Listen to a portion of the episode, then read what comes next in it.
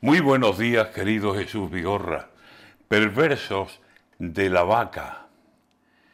Se fue Moreno Bonilla al Valle de los Pedroches a visitar ganaderos y a buscar quienes lo voten.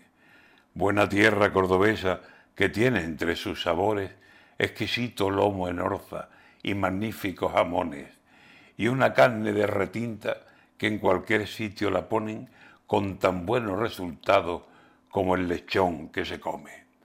La dehesa de esas tierras da unas riquezas enormes, que entre las vacas de vientre y los cochinos de engorde, allí hambre no pasarán ni los ricos ni los pobres.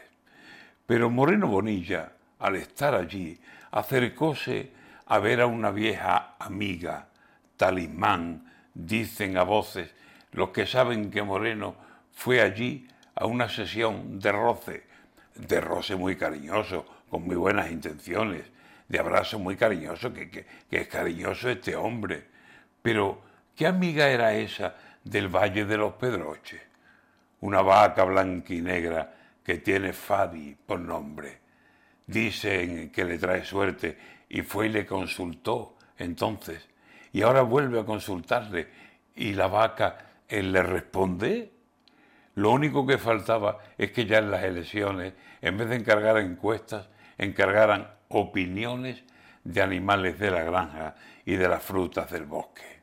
Dime tú, mi vaca amiga, y te daré pienso doble si el 19 de junio ganaré las elecciones.